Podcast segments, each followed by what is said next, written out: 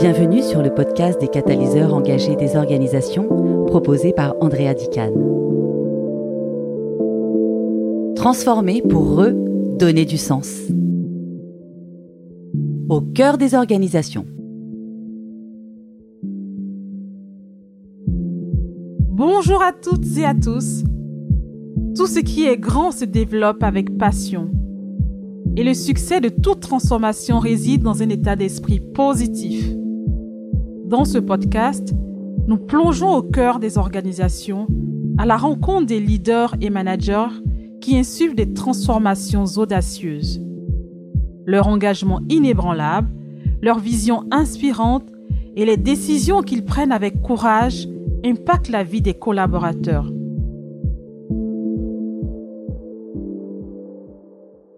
Je m'appelle Andrea Dican, je suis consultante en transformation des organisations et j'accompagne mes clients sur les projets qui touchent à l'organisation et à l'efficacité opérationnelle. C'est avec une immense joie que je vous accueille aujourd'hui sur le podcast des catalyseurs engagés des organisations. Ensemble, nous allons explorer comment ces femmes et ces hommes créent un impact durable, façonnant l'avenir des entreprises et de ceux qui y travaillent. Si vous aimez le podcast, et que vous souhaitez me soutenir dans ma démarche, je vous invite à vous abonner dès maintenant et à le partager avec votre communauté sur les réseaux sociaux.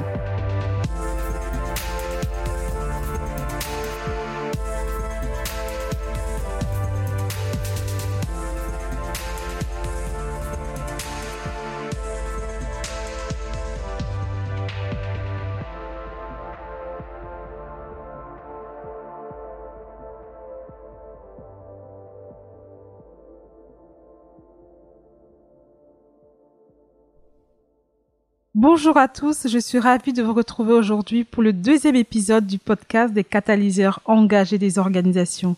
Et c'est avec beaucoup de joie que je vous présente ma conversation avec Cécile de Guibon. Je connais Cécile depuis quelques années maintenant, et pour la petite histoire, c'est grâce à Cécile que j'ai décroché mon tout premier stage par apprentissage. J'en profite ici pour saluer la direction actuelle du lycée Saint-Denis de Loche en Touraine, ainsi que l'ancien directeur Gérard Chataillon. Lorsque j'ai lancé ce podcast, j'ai tout de suite pensé à Cécile, à la fois pour son parcours inspirant, son tempérament de bougeuse et pour son leadership. C'est une personne que j'admire beaucoup, c'est une rôle modèle, c'est une mentor pour moi. Diplômée de HEC, Cécile commence sa carrière en fusion-acquisition. Avec plus de 35 années d'expérience, elle a travaillé au sein de grands groupes internationaux tels que JP Morgan, Marceau Investissement, PPR devenu Kering, General Electric, Groupe Collier. Et son dernier poste était chez Renault où elle exerçait la fonction globale de direction de l'immobilier et des services généraux. Début 2021, dans un contexte de baisse des effectifs, Cécile se porte volontaire pour quitter ses fonctions et ainsi apporter sa contribution au programme de transformation de Renault appelé Renaulution. C'est ainsi qu'à deux ans de sa retraite officielle, elle a décidé de mettre son expérience au service des startups et des porteurs de projets. Elle est fondatrice et présidente de la société Esserto. Dans cette conversation, elle nous parle de ses expériences dans le secteur de l'immobilier, des enjeux du télétravail, de ses mandats d'administratrice et de l'écosystème qu'elle a créé avec Esserto. Je laisse place à notre conversation. Bonne écoute. Bonjour Cécile, je suis ravie de te retrouver aujourd'hui pour le podcast des catalyseurs engagés des organisations. Comment vas-tu? Moi, je vais très bien, je suis ravie aussi. Bon, c'est super, on va passer un petit moment ensemble. Nous nous connaissons depuis très longtemps déjà et tu as été très important dans mon parcours, donc c'est euh, vraiment une immense joie pour moi d'être là avec toi. Je tire un petit coup de chapeau à mon fils Tancred, hein, qui a été euh, le lien entre nous, hein, puisque c'est euh, au collège de Saint-Denis à Loche que vous preniez régulièrement vos repas ensemble et qui t'a dit oh mais maman euh, pas de problème elle va te trouver un stage en alternance. C'était pas du tout si simple. À l'époque l'alternance était beaucoup moins développée qu'aujourd'hui.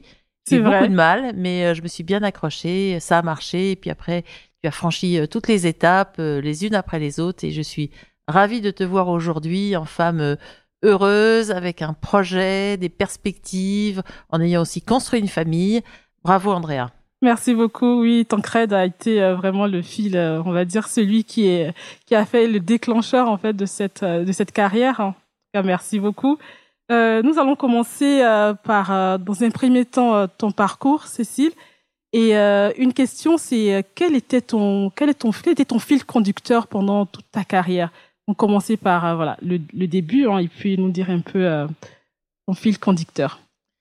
Alors mon fil conducteur, euh, ça dépend euh, si on parle de mon professionnalisme, hein, de mon expertise, si on parle de ma façon d'être, si on parle de mes valeurs, hein, il y a des différents fils conducteurs.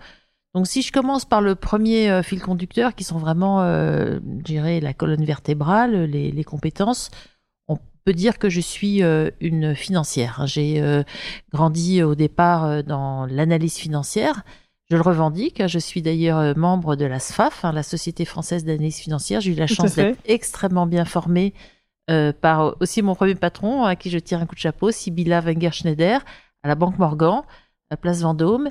Et j'ai eu la chance aussi de partir euh, pendant un an. J'étais déjà allée dans le cadre de ma troisième année d'HEC, mais je suis retournée un an euh, au début de ma carrière, donc pour Morgan, pour faire le training programme de six mois d'abord et me former aux fusions-acquisitions. Donc je pense que cette formation, j'insiste un petit peu, elle est euh, très euh, importante dans la mesure où on jette les bases, on construit une personnalité. Je pense que quelque part, on, on ressemble aussi un peu à l'entreprise euh, à laquelle, dans laquelle on a, on a, démarré. Il y a une forme d'ADN.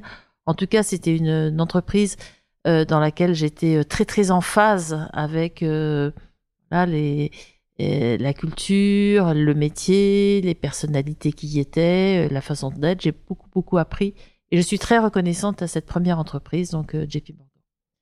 Ensuite, j'ai voilà considéré que le monde il était vaste et que chez Morgan peut-être on avait euh, une perspective, surtout que quand on était jeune, on n'avait pas beaucoup l'occasion de sortir de la banque, de voir des clients, de pitcher, etc. C'était un peu une autre époque moi j'avais je souhaitais vraiment faire un petit peu le, plus le tour des sujets, comprendre comment on décrochait une mission, on pouvait convaincre un client, exécuter après cette mission, euh, voire même arriver ensuite à se faire payer, ce qui n'était pas toujours simple. Donc je suis partie dans une petite structure qui c'était un petit peu l'opposé de, de, JP Morgan, euh, banque très structurée, très structurante, très cadrée, etc. Là c'était une petite équipe très sportive autour de Georges Pebro, c'était le début du private equity, ça s'appelait Marceau Investissement. Marceau Investissement. Et euh, voilà, quelques opérations en pile d'assiettes, hein, euh, pour ceux qui s'en souviennent, euh, avec des holdings intermédiaires et, voilà, beaucoup de, je dirais, de créativité financière, mais ça m'a ouvert les yeux sur tout un monde. Et j'étais moi en charge de dossiers de fusion-acquisition auprès de Philippe Maïfé d'abord, Bernadette de Borpo-Mainville ensuite. Et, et donc, euh, je me suis rendu compte que finalement, le, le conseil en fusion-acquisition, c'était un métier euh, très très aléatoire, très difficile. Il fallait aussi beaucoup euh, pitcher des clients pour faire confier des missions. Et moi, j'aimais bien le côté très opérationnel. Et je préférais finalement être du, côté de celui qui décide. Alors, on peut décider de, de ne pas faire, hein, mais il y a un côté, je dirais, plus peut-être engagé justement dans la durée que, que quand on, on est consultant. Ou, on accompagne euh, ceux qui décident. Donc je suis partie euh, comme directeur du développement, euh, donc en charge des fusions-acquisitions, puis aussi de la veille stratégique d'un petit groupe à l'époque, ça va vous faire rire, qui était le groupe Pinot, ah, qui est devenu ensuite Pinot, Printemps Redoute, aujourd'hui maintenant c'est Kering. Il y a eu plusieurs transitions importantes et quand j'y suis entrée, c'était un groupe qui était vraiment dans le bois, qui faisait 10 milliards de francs hein, de l'époque en 89 de, de chiffre d'affaires et on était présent dans, dans, toute la filière bois depuis les parties très amont, euh, menuiserie, euh, négoce de matériaux, fabrique de, de meubles, etc. jusqu'à l'aval. Euh, puisque assez vite on a fait l'acquisition ensuite de, de Conforama, le retail, plein d'autres enseignes prestigieuses, le printemps, la Redoute. Oui, aujourd'hui un grand grand groupe. Hein. Là, et, et, ensuite, donc euh, j'ai finalement euh, acheté beaucoup de sociétés à l'époque de, de, toute taille, des opérations en bourse très très importantes avec euh, prime sur sur ce dernier cours côté, etc. Il fallait vraiment gérer la confidentialité de manière très très très rigoureuse.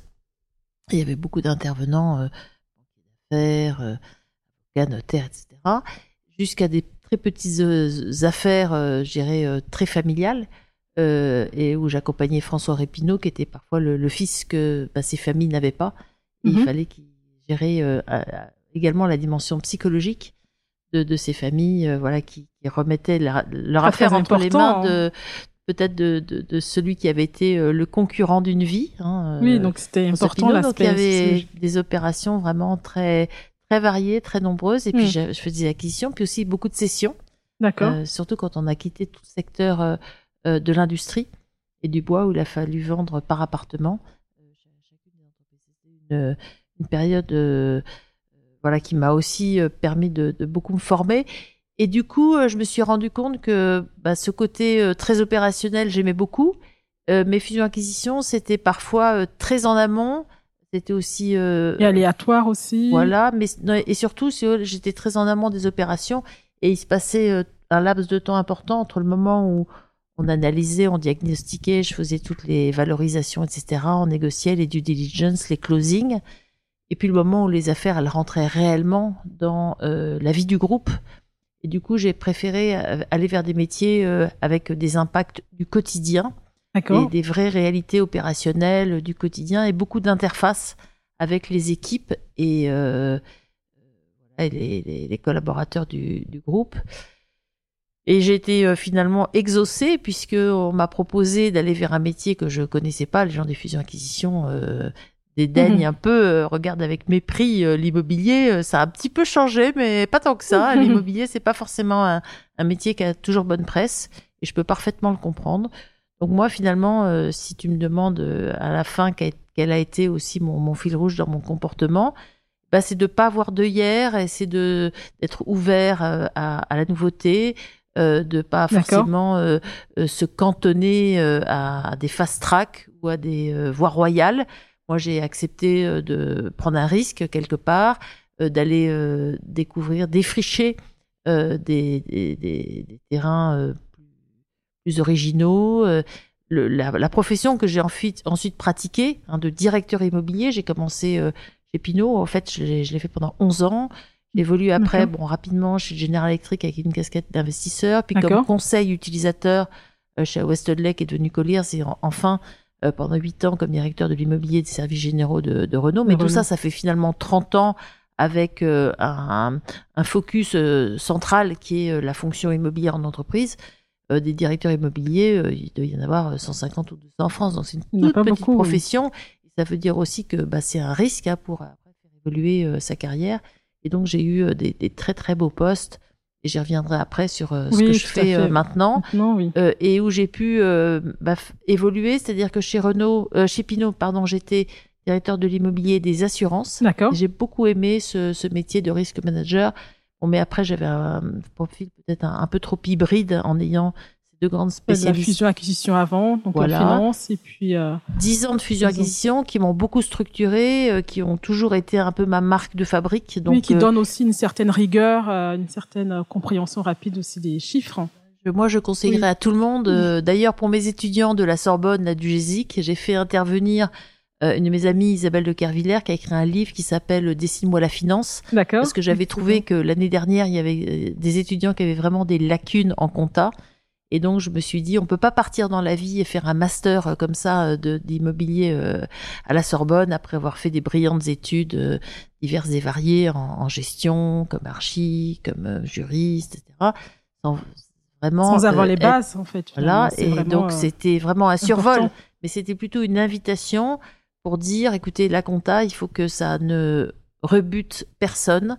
On doit tous savoir le, lire un bilan pas besoin d'être un grand spécialiste en comptable, il faut un minimum de et surtout faut pas avoir de j'irais de complexe de se dire ah ben non euh, la compta c'est pas pour moi les chiffres j'y comprends rien etc non il faut euh, se sentir il faut avoir confiance en soi et se dire que bon bien sûr il y a des sujets que l'on maîtrise mieux les uns que les autres il faut faire l'effort d'avoir en tout cas euh, un petit vernis qui permet de mmh. donner des réflexes Entièrement d'accord. Hein. Surtout que les chiffres sont partout aujourd'hui. On verra plus tard euh, notre entretien, mais euh, par rapport à l'activité euh, que, que, tu fais aujourd'hui, mais les chiffres c'est partout. Hein. Euh, et donc ça, nous ramène aussi au métier donc l'immobilier. Aujourd'hui, on parle beaucoup de télétravail, on parle de, des salariés, l'engagement des salariés. Et comment comment tu vois en fait le, le métier aujourd'hui de l'immobilier vis-à-vis de l'engagement des salariés? Alors moi, je suis très contente, hein, puisque euh, l'immobilier en entreprise, qui a été quand même euh, la, la, posture que j'ai eue, euh, qui est très particulière au sein de, ce de cette très large industrie, qui est composée d'investisseurs, de promoteurs, de constructeurs, de, de, de quantité de, de conseils, que ce soit les avocats, les notaires, les bureaux d'études, euh, les banques d'affaires, bien sûr. Euh, tout un écosystème. Tout, voilà, tout un tas de professions, mm. architectes, hein, évidemment. Mmh. Euh, et, et, moi, j'étais donc dans, dans cette euh, optique très particulière de ce qu'on appelle dans notre jargon utilisateur, c'est-à-dire celui qui, quelque part, consomme des mètres carrés, a besoin d'espace, a besoin d'implantation. Et cette fonction d'entreprise, qui est clairement une fonction support, et de plus en plus qu'on a essayé de faire grandir vers euh, une activité de business partner en contact direct pour euh, le déploiement, accompagner le déploiement mmh. de la stratégie de l'entreprise et proposer un outil de travail bien dimensionné aux équipes, que ce soit des bureaux bien sûr, mais ça peut être des surfaces commerciales, des entrepôts logistiques pour la supply chain, des usines bien évidemment, mmh. mais aussi pour la santé, des hôpitaux, des hôtels. Enfin, Clairement, ce n'est plus de... euh, fonction voilà. support, hein, c'est vraiment stratégique. Exactement. Et ces métiers-là, je crois que tout ce qui est en train de se passer aujourd'hui, et notamment euh, le souhait, euh, je dirais la, la, détermination des entreprises à attirer des talents et à faire en sorte qu'il y ait un très bon équilibre entre du télétravail, qui est très largement maintenant dans les mœurs et qui mmh.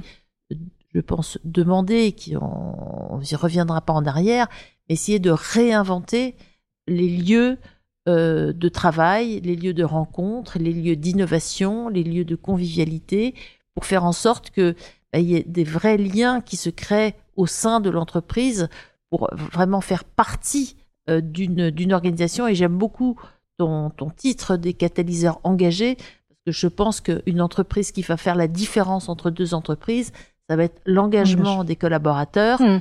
Euh, et, et, je pense que tout ce qui est lié euh, au lieu, aux espaces, aux expériences, hein, parce qu'au-delà des espaces, des, des espaces, c'est vraiment l'expérience avec mmh. tous les services.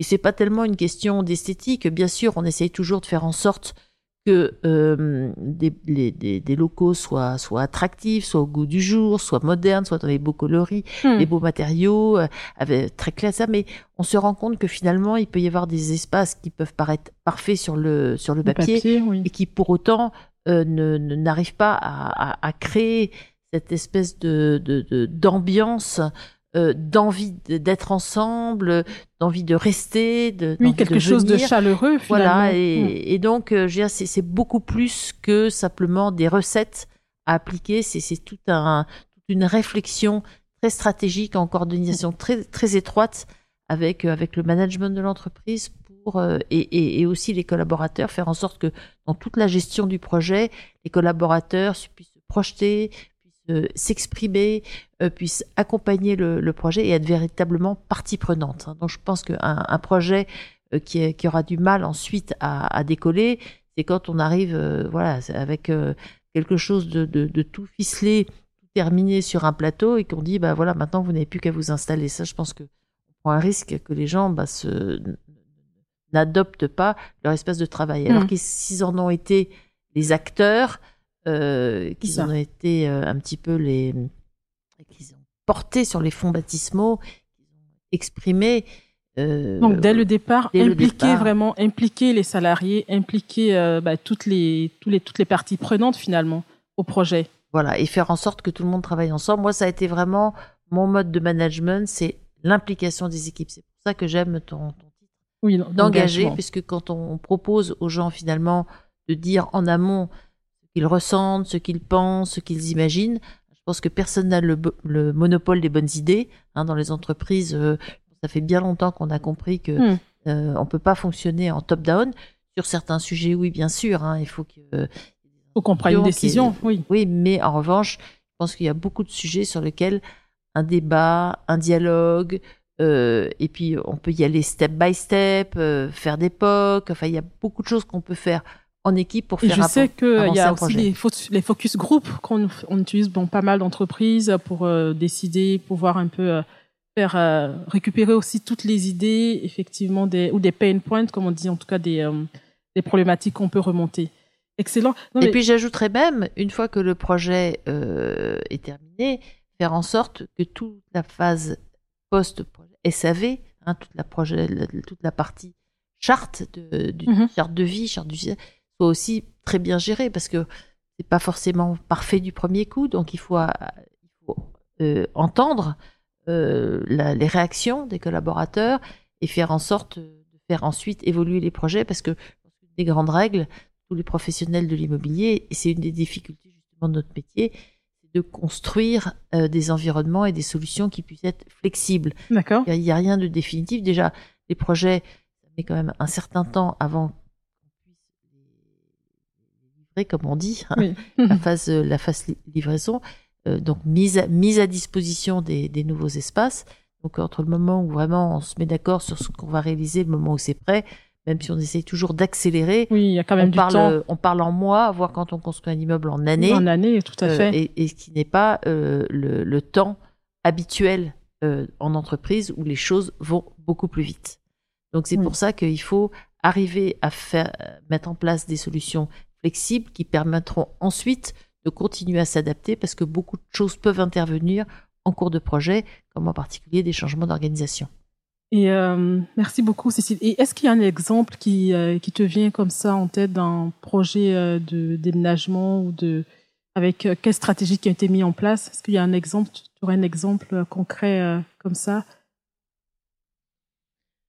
De bah écoutez moi moi je peux vous parler de par exemple d'un lieu qui existe toujours euh, et qui est assez incroyable on vendait des succursales automobiles D'accord. et euh, entre le moment où en fait euh, dans le cadre du schéma directeur euh, en l'occurrence Île-de-France on décidait qu'on allait libérer un emplacement qui était plus du tout adapté au commerce qui pouvait ne plus être accessible par des smirmors qui livraient les, les voitures enfin qui euh, nécessitait parfois des mises aux normes techniques qui étaient plus du tout en phase avec notre business. Donc, on a été amené à quitter des lieux qui parfois étaient emblématiques. hein. Je pense notamment à la rue Hamelot, mais il y a eu après Beaugrenelle et il y en a eu d'autres.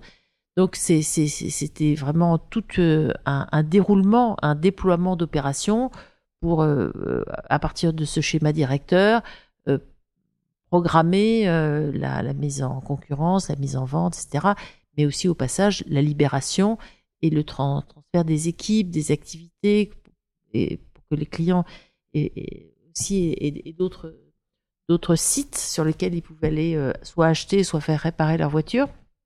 Donc, on a été amené à, à fermer, en l'occurrence, la rue Hamelot. Et euh, quelqu'un dans mon équipe, euh, Anne-Christine Brusset de l'ouvrier, me dit, mais tu sais, Cécile, ça va nous coûter cher de, de faire le gardiennage. Et dans le même temps, on est en train de nous demander des lieux de type euh, garage, de type incubateur, de, de type lieu pour de l'innovation, etc. Pourquoi est-ce qu'on n'installerait pas de manière temporaire pendant qu'on recherche un acquéreur et qu'on met en vente ce site Pourquoi est-ce qu'on on n'installerait pas des startups? Et donc, euh, c'est ce qu'on on a fait finalement en un temps record. Et en fait, le hasard fait qu'il y avait deux grandes thématiques à ce, à ce lieu qu'on a appelé le Square, D'accord. un petit passage euh, qui se termine d'ailleurs euh, au Bataclan en plein 10e arrondissement. Euh, le, euh, plusieurs startups euh, y sont installées. Moi aujourd'hui, je suis business engine d'une d'entre elles qui s'occupe Ah, de vélos électriques qui s'appelle Starbolt et qui euh, s'est développé là. Puis j'en ai rencontré d'ailleurs plusieurs autres. Et donc ce lieu, en fait, finalement fonctionne toujours puisque l'acquéreur du site, I3F, a accepté finalement de, de maintenir la présence de toutes ces startups. startups. Euh, et, et donc, euh, c'est c'est vraiment une histoire comme quoi, de manière très impromptue, en étant finalement euh, très très agile, très flexible, en trouvant euh, bah, les solutions euh, qui vont bien, on est arrivé à, à jouer un rôle clé dans cette nouvelle économie, dans ces startups, puisqu'il y avait deux, deux grandes thématiques la thématique de la mobilité et la thématique du, du- des, des- des espaces de travail. D'accord. Donc des startups qui sont qui travaillent dans ce domaine, qui, qui- Voilà, qui qui mettent en place des solutions. une quarantaine de startups. Donc il y avait des startups soutenues par euh, Renault, euh, et qui ensuite ont proposé différentes solutions, et puis, puis des startups qui sont venues compléter cet écosystème.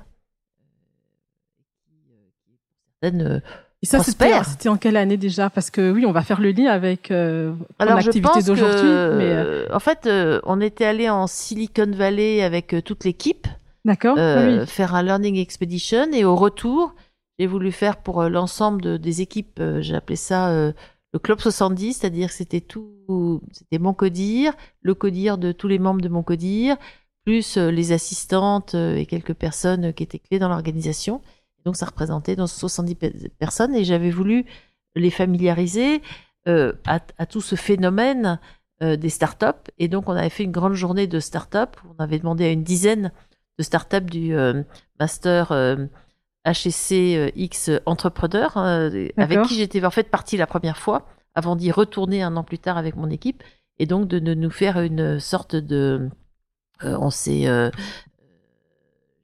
fait un une expédition euh, découverte. Euh, voilà, au square, avec euh, des, des tables rondes, des, des séances de pitch et toute la, toute la thématique, la terminologie de, des startups pour montrer un petit peu la façon de fonctionner, l'organisation avec ce club.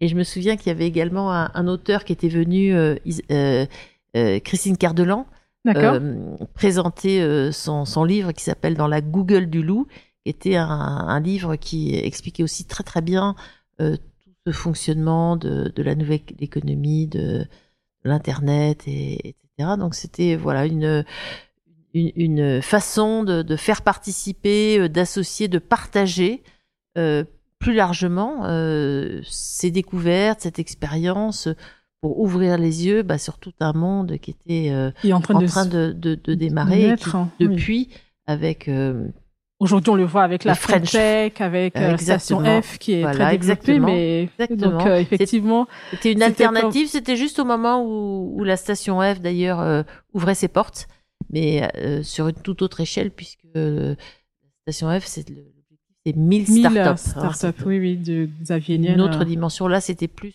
à taille humaine mais euh, une vraie une vraie réussite. Hein, oui, ça se voit. Tous les ingrédients aussi étaient là, d'avoir un écosystème euh, assez euh, assez fort finalement. Et, et des espaces, c'est vrai, puisque en plus comme c'était une ancienne succursale, il y avait des parties garage, des parties où on peut faire des essais de véhicules dans les rampes qui donnent accès aux différents niveaux, etc. Et c'est où exactement Dans un petit passage qui est entre la rue Hamelot et le boulevard Voltaire il y a notamment une grande halle ancienne euh, du 19e siècle. Et donc, il va y avoir un grand programme, 60% euh, de logements sociaux, mais avec des, locaux d'activité complémentaires. Il va y avoir également de euh, l'agriculture urbaine en toiture. Enfin, il y a tout un programme qui a été mis en place par l'acquéreur. On avait quatre offres fermes à l'époque.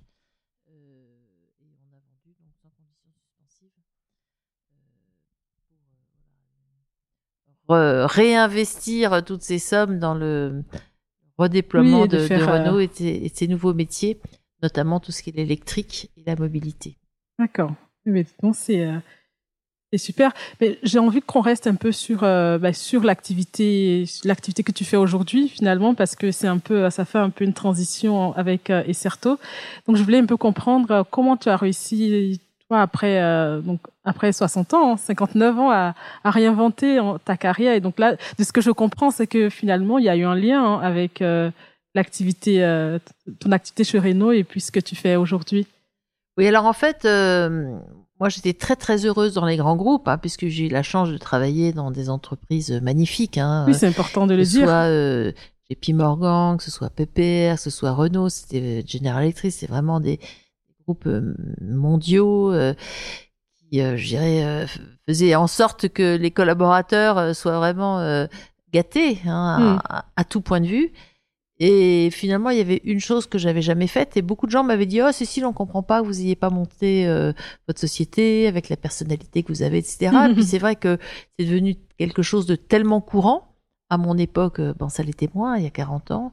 Mais aujourd'hui, bah, beaucoup de gens se mettent à leur compte, créent leur entreprise, Beaucoup de personnes préfèrent travailler en freelance.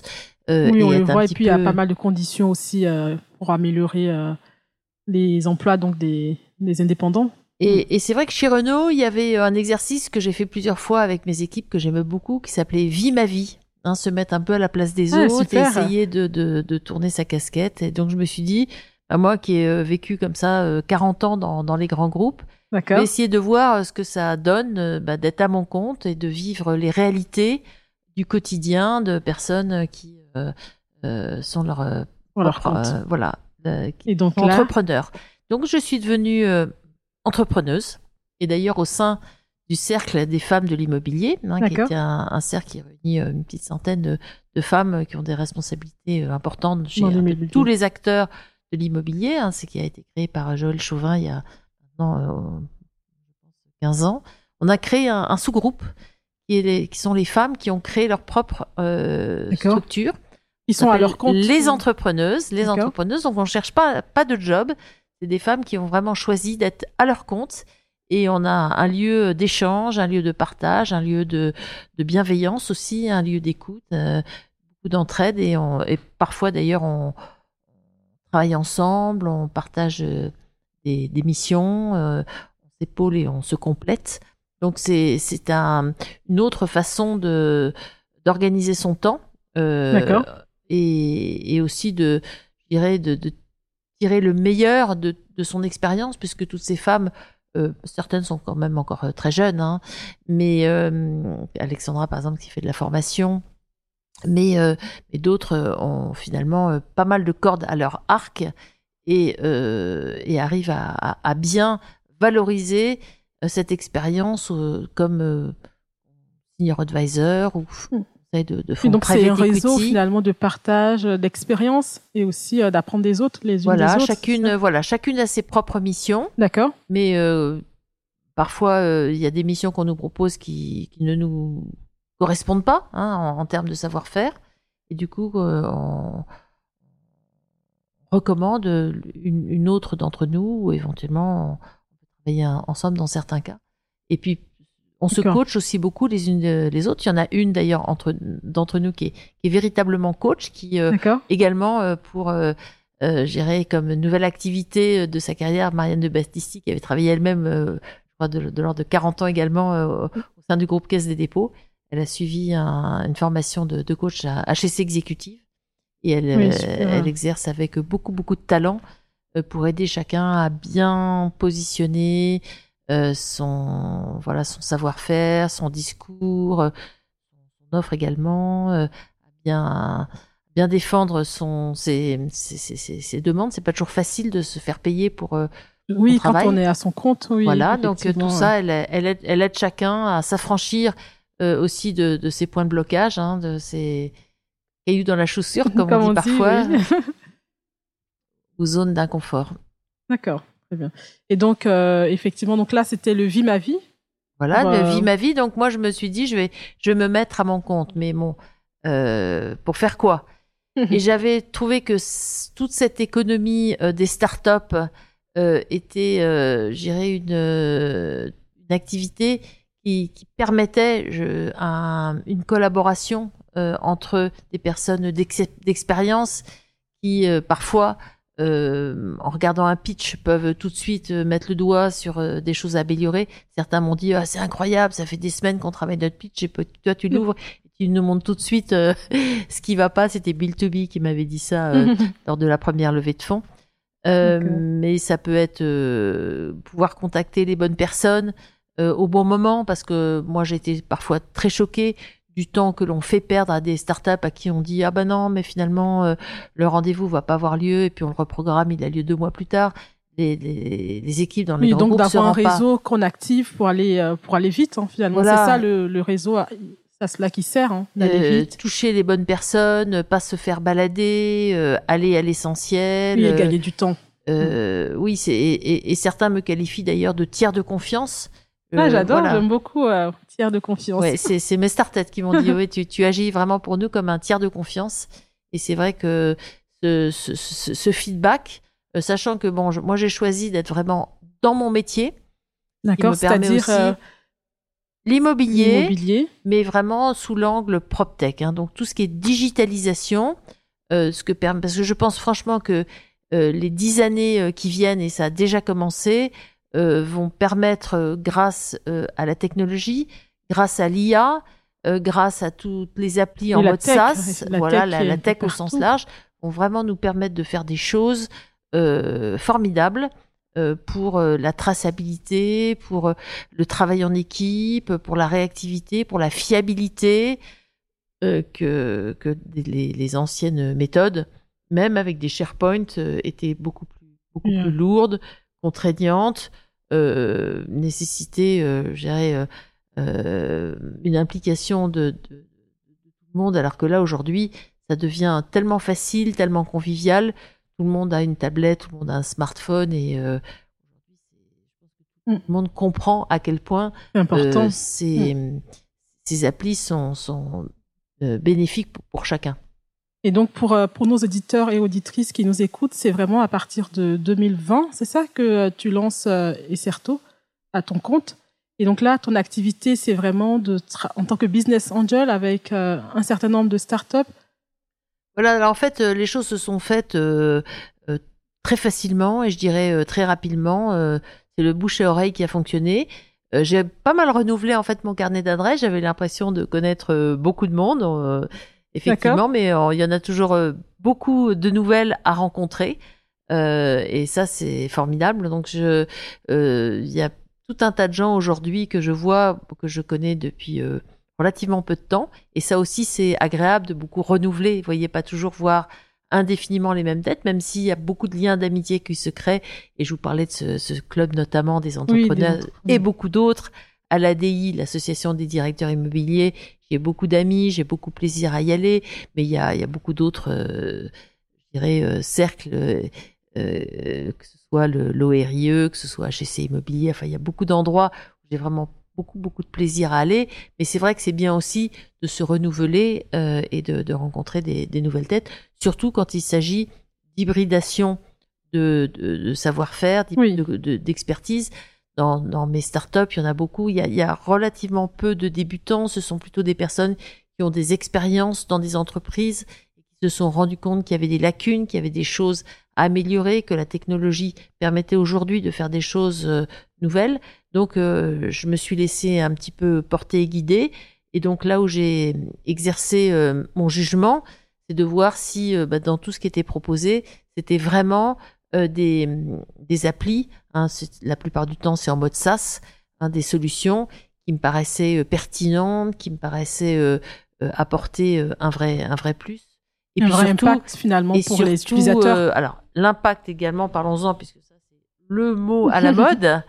Et c'est vrai que c'est vrai que on travaille beaucoup sur l'impact. Alors certaines par nature sont euh, impact combat compatibles. Par nature de leur activité. Je pense par exemple à Mobius qui fait euh, de la récupération euh, de faux planchers techniques, hein, qui, les, mm. qui les récupère, qui les nettoie, qui les euh, reconditionne et qui les relivre. Oui, donc là on est vraiment dans l'impact. Voilà, mais aussi, aussi, sur sur la digitalisation de process, hein, comme check and visit, qui donne aussi du, du travail à des à des opérateurs à temps partiel dans des régions qui peuvent être euh, des étudiants, qui peuvent être des jeunes seniors. Donc, euh, vraiment apprendre des métiers à des personnes euh, qui, qui ont envie de, de, de se réinventer et d'avoir un, une activité pour accompagner le, les, les, prises à bail et, les états des lieux dans les locaux. Et, et c'est vrai qu'aujourd'hui, avec des activités comme le co-living, Airbnb, etc., il y a, il y a vraiment besoin de, prestations et on est vraiment dans la numérisation, la digitalisation, des, des... Des, espaces, des prestations. Voilà, donc il y en a eu beaucoup d'autres. Donc la première année, il y en a eu huit. Donc huit euh, startups, différentes, alors que, que j'organise euh, selon les, les, trois grands axes de nos métiers l'asset management, le, le, project et puis le, le FM. Et euh, il y a également euh, Philippe Morel avec Dynamic Workplace qui a lancé le, le concept de, de valeur d'usage des bâtiments, hein, comment faire évoluer, comment adapter les, les, lieux et rendre aussi les actifs pérennes et attractifs. Euh, D'accord. Il y a euh, des boîtes comme euh, bah, Starbolt, justement, euh, les flottes Oui. de vélos électriques euh, partagées entre collaborateurs. Il y a euh, Clovis qui fait de la gestion de projet. Il y a Urbest qui euh, est un outil euh, pour le pilotage des activités de maintenance et d'exploitation euh, technique des bâtiments D'accord. euh, avec une Oui, ça traçabilité, fait, euh, une réactivité. Il y a Ligerio qui est une plateforme de vente en ligne de matériaux Qui de est basé en. Touraine, hein, c'est Voilà, ça, oui. il, y a, il y a plusieurs sociétés dans mon écosystème, ici, effectivement, dont le siège est pour les uns à Rennes, à Tours, avec Welcomer, qui fait de la digitalisation de Oui, Welcome, que j'ai rencontré aussi euh, à un événement euh, Ah, de Vivatech d'ailleurs. Et ils ont eu également le, le prix de, de l'innovation au salon de D'accord. Eh ben, euh, bravo. la sécurité de la porte de Versailles la semaine dernière. fierté, hein. Donc il y en a beaucoup qui sont primés, qui décrochent des prix, qui, a- qui font leur levée de fonds. Il y a Urban Canopy également qui a son euh, euh, système de, de végétalisation et de rafraîchissement des villes.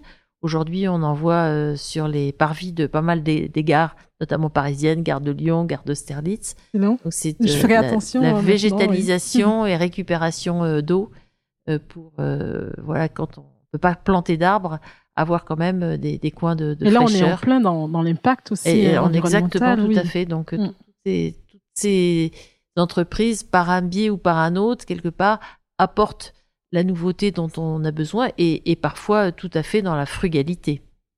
D'accord, c'est génial. Mais je mettrai bien la liste des, des startups hein, parce que c'est intéressant en fait finalement les différentes activités qui sont qui sont qui diffèrent d'une startup à une autre et en même temps de voir euh, l'impact que qu'ils veulent avoir aussi sur euh, à la fois sur l'environnement ou sur euh, la partie tech. Et c'est Ouais. vrai que toutes ces startups au début ne se connaissaient pas du tout entre elles. Et la, la première étape est de faire connaissance les uns avec les autres. Et on se rend compte à quel point c'est important déjà de pouvoir s'appuyer sur des pairs, hein, de pouvoir se confier. Les, chefs d'entreprise, vous savez, ils ont euh, tous à peu Parfois près isolés les aussi, mêmes hein. euh, préoccupations. Euh, en ce moment, c'est beaucoup donc les levées de fonds, les levées de fonds qui sont très compliquées. mais au- aussi des sujets à RH, comment euh, renforcer les équipes, comment recruter des collaborateurs, euh, toute la partie management et, et puis euh, les montées en version. Enfin, il y a énormément de sujets sur lesquels ils peuvent euh, partager en confiance. Et puis Hmm. euh, les, les préoccupations des uns euh, à un instant T peuvent être euh, des sujets que d'autres ont déjà réglés, déjà réglées. sur lesquels il y a, il y a un retour Donc il y a vraiment un d'expérience. partage aussi euh, d'expérience. Voilà, Et de comment, comment tu fais pour, euh, tu sais de les réunir ou euh, il y a des événements euh, Oui, alors la première année, j'avais lancé le Café Certo, donc c'était le premier mercredi du mois D'accord à 8h30 autour d'un café. et là, maintenant, ça a évolué. C'est plutôt des after-work qui, qui ont lieu en fin de journée. Donc en Euh, physique à un- Paris ou euh, ça va oui, alors dépendre oui, un peu bah, euh, il se trouve que l'ambiance très conviviale. moi, je, je- je joue très collectif. euh, bon, j'ai la chance euh, d'habiter Paris, un appartement qui permet d'accueillir pas mal de monde. Euh, je fais très volontiers la cuisine et puis chacun apporte soit un bouquet de fleurs, soit une bouteille de vin. C'est vraiment très très sympa et, et on fait ça donc tout simplement à la maison. D'accord. Bon, mais très bien. Et je voulais juste qu'on parle un petit peu de. Donc, on a parlé de l'impact des startups. Donc, aujourd'hui, euh, tu as combien de startups dans cet écosystème? Alors donc je suis passée de 8 à 12 la deuxième à 12, année et la troisième année de, cette année, de 12 à 15. à Alors mon 15. but c'est vraiment de rester à taille humaine D'accord, parce oui, que je pense que c'est très euh, très important que se connaissent les uns les autres, qu'on partage. Euh, vous voyez, tu vois, la, la semaine dernière à l'Afterwork, il y a eu vraiment beaucoup de discussions, deux par deux ou euh, à trois, euh, et de manière très approfondie. Donc c'est pas superficiel, c'est pas juste. euh, Oui, il y a vraiment des moments d'échange où Oui, on, oui, se, tout à fait, on, se, on se confie les uns aux autres. Voilà, et, on, Mm. et, et ensuite euh, on rebondit ensemble. Donc il y a certains, parfois euh, certains contacts que j'ai euh, qui sont euh, plutôt de très high level euh, auprès de, de groupes très importants, des, des investment managers, des foncières, des promoteurs, etc. Où moi je balaye assez rapidement euh, tout mon petit portefeuille de, de start-up et elles me pointent le doigt sur tel ou tel qui vraiment les intéresse, qui correspondent à, à leur recherche du moment. Et à ce moment-là, j'en- j'enchaîne, j'embraye. Et parfois, c'est deux d'entre elles, trois d'entre elles qui ont une occasion également de, de pitcher ensemble, du coup, puisque euh, euh, finalement, c'est c'est un même utilisateur qui va souhaiter éventuellement élargir et consolider des applis plutôt que de multiplier. C'est un des reproches qui peut être fait dans les environnements de travail, justement, que bah, finalement, on a besoin aujourd'hui de toutes sortes d'applis pour, pour tout faire et que il y a un vrai besoin d'intégration, de consolidation, de tout ça, pour essayer d'avoir un, portail unique. Quoi. Fait. Et pour nos auditeurs et auditrices, nous allons mettre la liste hein, de toutes les startups euh, donc que Cécile a citées avec les noms aussi des, dirigeants. Je trouve que c'est intéressant d'aller voir et de, regarder aussi euh, ce qu'ils font. Je trouve, ça absolument génial. Et euh, je voulais qu'on parle un petit peu, Cécile, de donc finalement dans ton parcours, on a parlé au début de la finance financière, et donc là, donc avec le début en fusion-acquisition et en ton œil de, bah, de business angel, c'est quelque chose qui te bah, qui t'est su hein, clairement, qui t'accompagne parce que bah, tout de suite, quand tu regardes tes startups, tu vois ce qui se passe et euh, c'est génial de voir aussi voilà qu'il y a eu cette euh, finalement cette continuité aussi dans, dans ta carrière, euh, comme si tu avais tout préparé dès le départ. Hein. Alors oui, mais c'est aussi une question de, de rencontre, de hasard. Et comme je l'ai dit tout à l'heure, d'ouverture d'esprit, oui. Parce que je peux absolument pas dire qu'il y a 40 ans, je savais où je serais aujourd'hui. et puis j'ai la chance également d'avoir des postes d'administrateur. Donc depuis 12 ans déjà, j'ai été dans des conseils d'administration tout à fait importants. actuellement, je suis administrateur et je suis dans deux comités de d'administration de, des aéroports de Paris. Euh, mais également, et je suis représentant du gouvernement dans le collège des administrateurs de l'État. D'accord. Euh, également un autre fonds créé par euh, l'APE, qui est la Société pour le logement intermédiaire, dans une foncière cotée qui s'appelle la foncière INEA, et puis également dans une bibliothèque qui s'appelle AB Science. Comme euh, hmm. mandat important, j'ai été administrateur pendant cinq ans du groupe Géodis. D'accord. J'étais également administrateur pendant sept ans de, de Paref.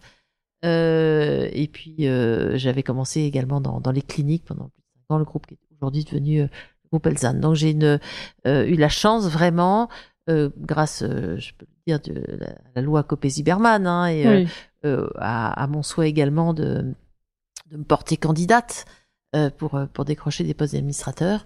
Euh, et le plus dur, euh, je peux vous dire, c'est le premier. le Parce qu'une fois qu'on est dans le système, euh, on est très souvent appelé, sollicité. Et d'ailleurs, en ce moment, je suis à nouveau chassé pour un, très beau conseil. Donc, donc oui, et c'est vrai que par rapport à un métier où j'avais une très grande constance, hein, puisque faire le même métier finalement pendant 30 ans, pourrait dire que c'est rébarbatif. Moi, j'ai trouvé que c'était extrêmement vivant, que c'était très varié, que je m'ennuyais jamais. Moi, j'étais passionnée par le management de mes équipes, mais c'est vrai que c'était quand même quelque chose, hmm. je dirais, euh, euh, de circonscrit, hein, euh, les, bâtiments, les espaces, et même si c'était à une très très grande échelle, puisque chez Renault Nissan, j'avais aussi une casquette Alliance, ah, hein, et je m'occupais du, du, FM pour l'ensemble du groupe. Oui, donc beaucoup à l'international aussi. Hein. C'était à la fois varié et riche, mais euh, les conseils d'administration, bah, c'était une façon aussi pour moi de changer d'échelle et de continuer à, à, construire et à capitaliser euh, sur bah, ce que j'avais pu connaître les dix premières années de ma vie dans les fusions-acquisitions, puisque dans les conseils d'administration, quand même euh, une part importante qui est consacrée à tout ce qui est euh, stratégie, tout ce qui est croissance externe, tout ce qui est arbitrage hmm. également de d'activité. Donc ça a été finalement une façon de, de rester présente euh, et fidèle à, à ces, à ces sphères-là, à ces sujets-là. Hmm. Et euh, qu'est-ce que ça apporte au-delà de, je pense aussi du réseau et puis cette capacité à prendre des décisions rapidement. Qu'est-ce que ça, qu'est-ce que ça apporte en fait d'être dans des euh, conseils d'administration euh, Alors euh, moi, ça va peut-être te paraître pompeux, mais je considère avoir une très grande responsabilité. Hmm. oui, je, je doute. Quand on est administrateur d'une société, c'est un petit peu l'instance suprême. Donc on est redevable vis-à-vis des actionnaires, bien sûr. Hein. On est choisi par l'Assemblée générale hein, qui vote pour le choix des administrateurs, mais euh, que surtout quand on est administrateur indépendant, on a une responsabilité vis-à-vis de toutes les parties prenantes mmh. de l'entreprise. À commencer bah, évidemment par les collaborateurs. Hein, D'ailleurs, dans plusieurs des conseils où je suis, il y a des représentants des salariés. D'accord. C'est vraiment des participants tout à fait importants. Et d'ailleurs, dans mes équipes chez Renault, il y en avait qui étaient de, représentants des partenaires sociaux dans différentes instances. Hein. C'était vraiment des, des rôles qu'ils faisaient avec beaucoup d'engagement. D'accord. Euh, oui, ça permet vraiment de prendre des décisions euh, Voilà, donc euh, de- un, un- un Avec vrai lieu monde, de dialogue, un vrai Oui. lieu d'échange euh, quand on parle euh, de, de tout ce qui est euh, dialogue social. Je pense qu'il y a, y une vraie, vraie réalité. Donc euh, moi, je, je pense que d'être dans un conseil d'administration, c'est, euh, je dirais, euh, quelque part, enfin pour moi, c'est une forme euh, d'aboutissement parce que c'est quelque chose de, de très, très large, hein, puisqu'on regarde tout, euh, toutes les dimensions de l'entreprise, la, la dimension métier, évidemment, pour commencer, euh, les produits, les services, euh, Hmm. euh, la stratégie, le, le, le panorama, le marché, tous les, indicateurs qui permettent de, de se projeter et de, de, de construire voilà une, une stratégie en fonction de, de la position qui peut voilà. Moi j'ai souvent été chez le leader des, du marché et donc euh, c'est vraiment très important de Oui, euh, d'avoir euh, une, stratégie, une stratégie de conquête, et tout en étant euh, très très euh, respectueux de des, des- des- des prérogatives et des feuilles de route euh, qu'on peut nous, Hmm. nous donner, notamment les, les actionnaires. Euh, donc euh, et, et préparer préparer l'avenir. Hein, donc euh, le il y a, mais il y a énormément de sujets qui tournent également autour de ce fameux dialogue social par rapport euh, à toute euh, aujourd'hui les réglementations, que ce soit la taxonomie, que ce soit euh, les, les, toutes les, les- différentes lois sur, par exemple, la mixité, la parité, oui, l'intégration, l'intégration des, des, des handicapés, euh, le, le bien-être au travail, bien sûr, hein, Hmm. euh, tous les risques psychosociaux, tout, tout ce qui peut être rapport extra-financier aujourd'hui, qui occupe beaucoup les conseils d'administration. Et- Il faut toujours être tu penses, tu penses qu'aujourd'hui, euh, c'est beau- beaucoup plus euh, en termes de, on en parle plus, ou alors euh, par rapport à il y a quelques années, aujourd'hui on en parle beaucoup plus, mais ça existait Ah, je- déjà. hein, aujourd'hui, des- Oui, mais aujourd'hui, on ne fait pas que en déjà. parler, hein, puisqu'on est vraiment dans la mesure, Tout on fait. est aussi dans le contrôle. Euh, et aujourd'hui, c'est plus euh, une question de nice to have, hein, c'est vraiment des must absolus. Et je dirais, euh, il y a des entreprises qui vont disparaître parce que elles vont être disqualifiées par leurs clients. Ça c'est très trouveront- important effectivement, parce qu'ils n'auront pas accepté de jouer le jeu ou Bah, parce qu'elles n'auront pas pris la mesure Oui. de l'importance de cette transformation, de cette transition environnementale. Et c'est pas euh, simplement euh, pour se faire plaisir ou à la fois faire pour créneau les talents, attirer les talents, les retenir. et, et, et repenser, repenser complètement euh, euh, souvent les, les business models. Et, et ce mot de transformation des organisations, moi j'ai été dans, donc, euh, je l'ai dit, dans, dans beaucoup de grands groupes. Hmm. Donc j'ai vécu beaucoup de réorganisation, beaucoup de, de, de changements euh, d'équipes dirigeantes aussi et, d'évolution au sein des groupes euh, de métiers avec des variations très importantes de périmètre.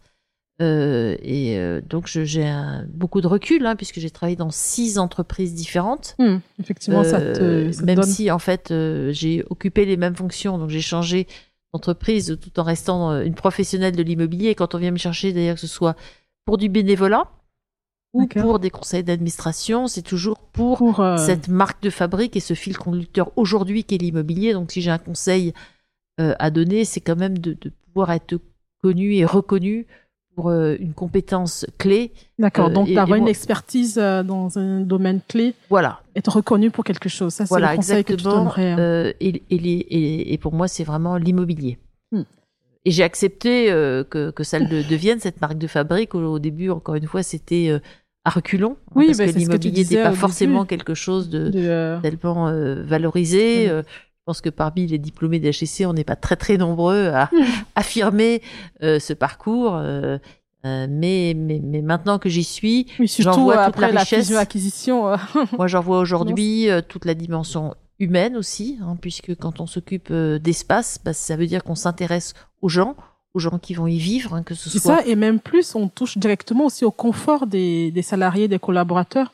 Donc c'est quelque chose aujourd'hui, on peut pas, on peut Voilà, pas. et d'ailleurs, euh, aujourd'hui, on parle beaucoup de qualité de vie au travail, euh, et c'est effectivement pas des mots, ce sont des, vraies réalités, avec des choses qui, qui se mesurent, euh, avec euh, des, des choix également à faire, hein, par rapport, par exemple, au- à tout ce qui est énergie Hmm. actuellement, et des investissements aussi beaucoup. beaucoup d'investissements.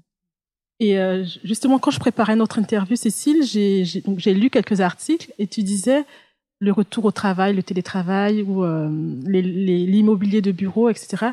Et tu avais utilisé le mot d'événementiel. Donc, les, se au travail, au bureau, ça va devenir de l'événementiel. Donc, pour que les entreprises puissent être capables de, de créer l'événement, pour que les salariés puissent. Est-ce que tu peux m'en dire un peu plus par rapport à ce mot d'événementiel? Alors, euh, effectivement, je pense qu'il y a quand même beaucoup de personnes. Bon, déjà, j'aurais quand même faire euh, un tout petit aparté pour dire que le télétravail, ça ne concerne pas tout le monde. Il y a beaucoup de professions. Quand vous êtes soignant euh, dans un établissement de santé, quand vous êtes caissière, même si certaines enseignes ont tendance à, déployer les, les, caisses automatiques, il y a encore de l'accueil en magasin, des magasiniers, des caissiers, etc. Tout, tout fonctionne pas de manière automatique euh, et avec des on livraisons. Est bien d'accord, on est bien euh, d'accord. Et, le commerce a des beaux jours encore devant lui parce que c'est un, un lieu de vie, hein, de, rencontre. Donc euh, il y a beaucoup de, d'emplois aujourd'hui qui ne sont pas du tout concernés par le télétravail. Hein, donc il faut être bien conscient que c'est une catégorie de personnes. Et puis je dirais que la deuxième différence, c'est que ça dépend pas mal des, des territoires, hein, puisque en Ile-de-France, on peut considérer que c'est largement déployé, mais qu'en région, hmm. selon les villes, il n'y a pas forcément un tel engouement. Il faut dire que les temps de trajet sont pas forcément aussi longs non plus. Euh, donc, ne, généralisons pas non plus trop vite. Et il peut y avoir quand même pas mal de différences en fonction de, la culture de l'entreprise, du métier de l'entreprise, euh, de, l'endroit où habitent les gens. Mais c'est vrai que sur des groupes très internationaux, euh, d'ailleurs, euh, Renault, depuis 2007, avait été un des premiers groupes à fortement développer le télétravail. C'était d'ailleurs bien avant le Covid. Hein, dans mes équipes. Et euh, c'est vrai que le, groupe était présent sur tellement de sites que de toutes les façons, quelque part, on était déjà habitué à faire des réunions multisites. Donc finalement, que vous vous branchiez depuis un site de Renault ou depuis chez vous, c'était pas forcément pour des collaborateurs qui étaient toute la journée en ligne avec le Japon, euh, la Corée euh, l'Amérique du Sud, euh, ils étaient de toute façon beaucoup branchés sur l'extérieur de des équipes et, de l'activité qui se passait dans le bâtiment où éventuellement ils pouvaient être situés. Donc on peut parler effectivement de manière globale du sujet, mais l'immobilier c'est souvent des réalités très territoriales et distinctes, marché par marché, et, euh, et actif par actif. Donc euh, sur le sur la dimension événementielle du lieu de travail, bon, c'est vrai que si c'est pour euh, s'installer devant son ordinateur, devant son écran, un peu comme certains open space qu'on a pu connaître, où chacun met son casque et puis s'isole et finalement on se dit même plus bonjour parce que un on a peur de déranger celui qui est déjà occupé ou qui essaye de se concentrer. donc c'est ça ça n'a un intérêt que très relatif sauf pour ceux qui euh, voilà se, euh, plus de facilité à se concentrer quand ils viennent au bureau parce qu'il y a une sorte de, de, coupure avec leur environnement et quand on a des enfants en bas âge qu'on n'est pas forcément euh, bah, très bien installé chez soi, on peut parfaitement comprendre que même pour travailler seul devant son ordinateur, on puisse avoir envie de venir au bureau. Mais ceci dit, au bureau, il peut y avoir énormément de choses qu'on y fait et qu'on peut pas faire chez soi. Comme par exemple, quand vous travaillez sur des, mmh. des échantillons, des échantillons de vêtements, des échantillons de, matériaux, quand vous travaillez euh, dans, des showrooms, etc. Il y a tout un tas de choses sur lesquelles il faut, ou quand vous avez besoin de plusieurs écrans, ou quand vous avez besoin hmm. d'ordinateurs de, qui ont des puissances de calcul, ou quand vous travaillez dans des laboratoires, c'est pas, voilà, c'est pas, bon alors, qu'est-ce que j'ai voulu dire quand j'ai parlé d'événementiel? Moi, j'ai toujours apporté énormément de soins à ce que j'appelais euh, les temps forts. Je pense que dans, dans une année qui s'écoule, euh, ce, qui, ce qui est difficile euh, souvent à, supporter, surtout dans les métiers moi que j'ai pratiqués, c'est l'espèce de poids du quotidien, le côté extrêmement répétitif. On est, je l'ai déjà dit, des métiers qui sont pas forcément non plus très valorisés. Euh, on fait plutôt appel à nous quand il y a des problèmes. Les gens oublient toujours de nous remercier ou de reconnaître les, les, qualités d'un lieu. Bon, et donc finalement, c'est important aussi, c'est ce retour d'expérience, ce partage, cette valorisation. On parle beaucoup de célébration. À un moment donné, faire des arrêts sur image, alors que ce soit en base annuelle, dans le cadre de conventions, euh, de séminaires, euh, faire aussi euh, des, des, des outdoors, des, l'occasion de se retrouver à l'extérieur de l'entreprise. Alors, chez Renault, moi, j'ai beaucoup fait sur les sites du groupe pour que chacun puisse aller visiter des usines. On travaillait tous finalement sur des bâtiments et que ce soit euh, Flin, euh, que ce soit euh, que ce soit euh, le Technocentre, que ce soit l'Ardi. Oui, euh, ça permet aussi etc. de, ça de permet voir. euh, euh, exactement de, de- de faire un peu la, la Mm. tournée. Donc euh, euh, donc moi je, voilà j'accorde beaucoup d'im- d'importance à, à, à ces moments euh, où on se retrouve, où les gens euh, se sentent euh, dirais reconnus dans leur euh, dans leur fonction, on, on a vraiment plaisir à retrouver les uns les autres. et d'aller Les la premières années, euh, j'avais aussi euh, pris soin de, de, de convier euh, toutes les personnes qui avaient quitté l'entreprise pour l'année de leur départ, quand ils venaient de prendre leur retraite. On leur faisait signe pour qu'ils puissent venir saluer leurs anciens collègues. D'accord. Ah, c'est vraiment super. particulièrement apprécié de garder aussi ce, ce lien. ce lien. D'accord. Là, quand on a consacré toute une vie, parce que moi, Mm. c'est vrai que quand euh, je prononçais quelques petits mots à l'occasion des pots de retraite, des personnes qui quittaient l'entreprise après 38 ans de carrière, 40 ans, j'ai même dit, je crois, jusqu'à 45 ans. Ah oui, Donc, euh, impressionnant. voilà, c'est des gens, quand, quand tu parles d'engagement, euh, c'est vrai que chez Renault, j'ai connu vraiment des équipes très engagées et des personnes qui parfois avaient eu leurs parents euh, dans T'étais chez Renault l'entreprise et Ah oui. ils avaient le, le losange à la place du cœur. Donc ce, ce mot d'engagement, euh, il résonne Il- très très fort pour moi. Hmm. Non, mais c'est euh, super. Et j'aime beaucoup le fait aussi euh, d'avoir précis, de préciser pour le télétravail. Je trouve que c'est un, discours qu'on n'entend pas beaucoup.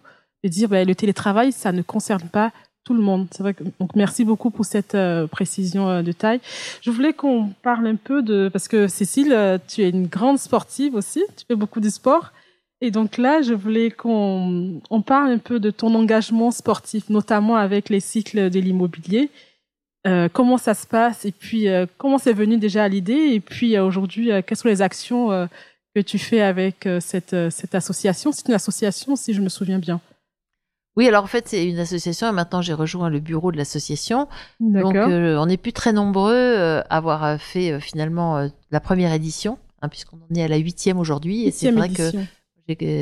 La première édition on m'a proposé de venir. hein, C'était Peter Peterel qui savait que j'avais fait euh, l'ascension du Mont Blanc, qui m'a dit bah écoute euh, Cécile, euh, est-ce que tu viendrais pas faire du vélo avec nous? Alors moi, à part le vélo de ville, j'avais pas vraiment euh, euh, Mhm. d'expérience de, de, de vélo de course. C'est quand même très très différent. Mais euh, à partir du moment où on me le proposait, je me suis dit bah c'est que la personne qui me le propose, qui elle était aussi un grand sportif, avait confiance en moi et pensait que j'en étais capable. Donc la première année, c'est vrai que j'étais un peu une touriste et je pensais que je faisais ça juste une fois comme ça en passant. Puis en fait, je me suis vraiment prise au jeu et j'ai eu à cœur. Alors j'ai acheté un équipement euh, de bonne qualité justement puisque j'avais la chance de faire du sport avec des gens euh, très compétents. Ouais, après avoir fait sois l'ascension du Mont Blanc, euh, je pense que au, ni- au niveau, bah oui, mais enfin chaque sport euh, oui, euh, nécessite, euh, oui, euh, d'a- d'avoir un, un entraînement très particulier. Et donc, je me suis vraiment lancée dans, dans le vélo, qui, qui en fait est devenu un, un sport également très à la mode. Il y a à la fois des gens qui le pratiquent depuis très très longtemps. Mhm. C'est un sport très traditionnel que beaucoup de gens voilà ont découvert étant enfants parce que leurs parents, leur père, les, les emmenaient euh, et qui refont euh, très très volontiers aujourd'hui du vélo. Puis d'autres qui s'y mettent après avoir fait euh, soit des triathlons, soit en Angleterre beaucoup pour des, des joueurs de golf qui se mettent au vélo. Donc c'est devenu aujourd'hui un sport. Puis en plus il y a différentes façons de faire du, du vélo. Il y, a, il y a le VTT. Maintenant il y a le gravel aussi qui est un mix entre le vélo de course et le VTT. D'accord. Donc euh, le, le vélo, c'est devenu un, un sport que beaucoup beaucoup de gens découvrent et pratiquent et qui a un mérite. Bon, évidemment, on peut prendre le train, l'avion avec son vélo, mais c'est aussi quelque chose qu'on peut faire juste en sortant de chez soi et aller rouler. Alors c'est vrai qu'une heure, c'est pas beaucoup. On fait plutôt des sorties de 3 heures, de 4 heures. Trois on heures se fait et des euh, 80 km, 100 km, les, météo. les euh, grandes journées de 100 km. Euh, on roule en peloton. Donc moi, ce qui me plaît énormément dans ce sport par rapport à beaucoup de sports que j'ai fait, comme par exemple le ski, euh, c'est le, le côté collectif. On est vraiment dans une équipe, on est ensemble. Il y a beaucoup de beaucoup d'entraide D'accord. et euh, on voilà, on reste ensemble, on se protège, on, on s'aide. Si l'un d'entre nous a un problème technique, comme par exemple une crevaison, tout le monde on s'arrête, on euh, Donc, et puis, et puis à, à la fin de la sortie, on, on est vraiment très content, très, euh, je dirais, euh, très décontracté également. hmm. Euh, et, voilà, c'est une très très belle aventure. Donc simplement, on le fait pas que pour nous et, le sport et, et je dirais le networking professionnel, on le fait aussi pour s'ouvrir aux autres, puisque depuis la première année, en fait, on lève des fonds. On en est au global à 750 000 euros. Donc, chaque année, en fait, on subventionne trois associations et chaque association, on la subventionne pendant trois ans. D'accord, oui, donc il y a vraiment un accompagnement euh, de l'association sur la durée. Voilà, donc on, on reçoit euh, les, les, équipes bien connaître leurs projets. Euh, c'est des associations de, de taille différente, mais c'est souvent des associations plutôt à taille humaine, souvent avec un lien euh, avec l'immobilier ou, ou alors avec notre entourage très proche exemple la maladie des enfants. Recherche contre la mucoviscidose avec VLM. Et donc on est vraiment euh, fiers de se dire que on profite de cette occasion d'avoir un, projet euh, qui donne euh, à montrer des, belles images, des belles ambiances, hmm. des belles vidéos, de se dire que ça, eh bien il y a un petit peu une, je dirais, un impact derrière aussi. Voilà, exactement. Un, on sublime quelque part euh, notre notre euh, nos efforts parce que le vélo surtout quand euh, il y a du vent de, la, pluie, du froid c'est pas toujours simple quand on est fatigué il faut être également quand même très, attentif et vigilant pour, pour, pas chuter éviter des accidents très près les uns des autres on roule les mm. uns derrière les autres bah, tout ça finalement quelque part on, l'offre tous ces efforts à, à une cause commune que l'on défend partage et sur lesquels on, s'engage également, puisque euh, on, prend des, se fixe des objectifs et on attend de chacun qu'il fasse vraiment ses meilleurs efforts pour aller solliciter tout son entourage. C'est pas toujours facile de demander, demander de l'aide ou euh, de, hmm. donner, de, d'être généreux, de verser de, l'argent, du, sponsoring et autres. Mais euh, ça fait vraiment partie du package et on peut pas juste aller faire du vélo et, s'amuser, il faut aussi se dire que c'est euh, une magnifique opportunité de lever de l'argent pour, euh, pour des bonnes causes.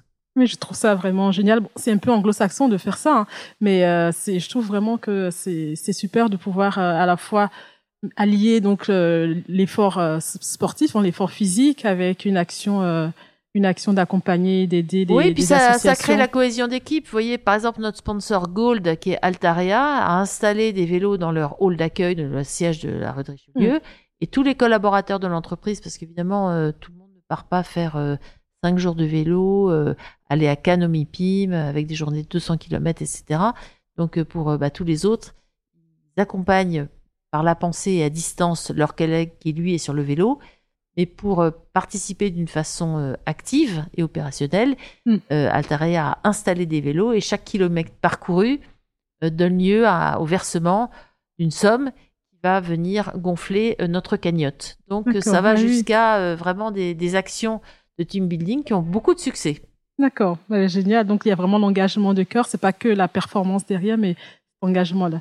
En tout cas, merci beaucoup Cécile. C'était vraiment une joie et pouvoir partager avec euh, avec nous, avec moi, ton ton parcours.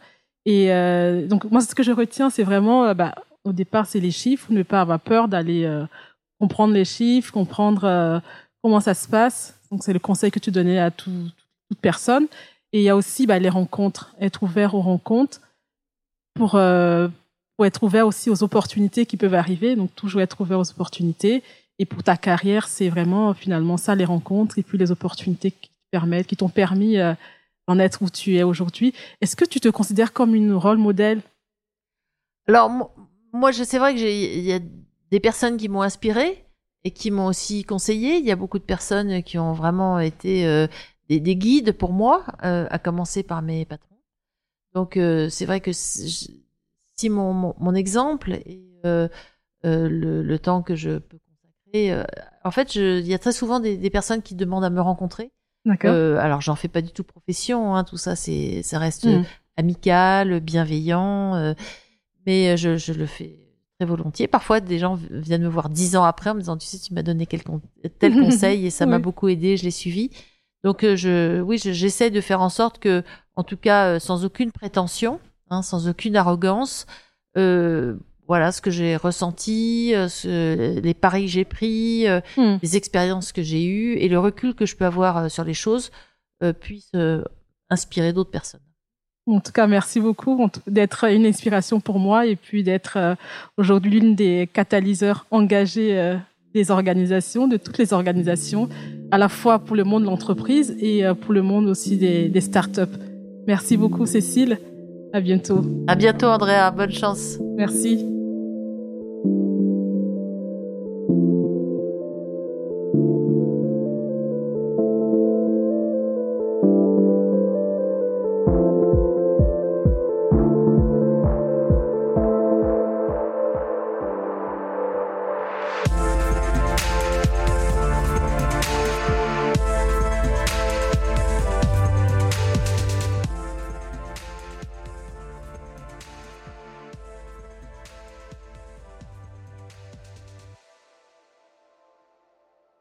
Si vous aimez cet épisode, vous pouvez nous laisser un commentaire sur LinkedIn ou Instagram et le partager avec votre entourage. Si vous souhaitez sponsoriser le podcast des catalyseurs engagés des organisations ou nous proposer un partenariat, contactez-nous via le formulaire.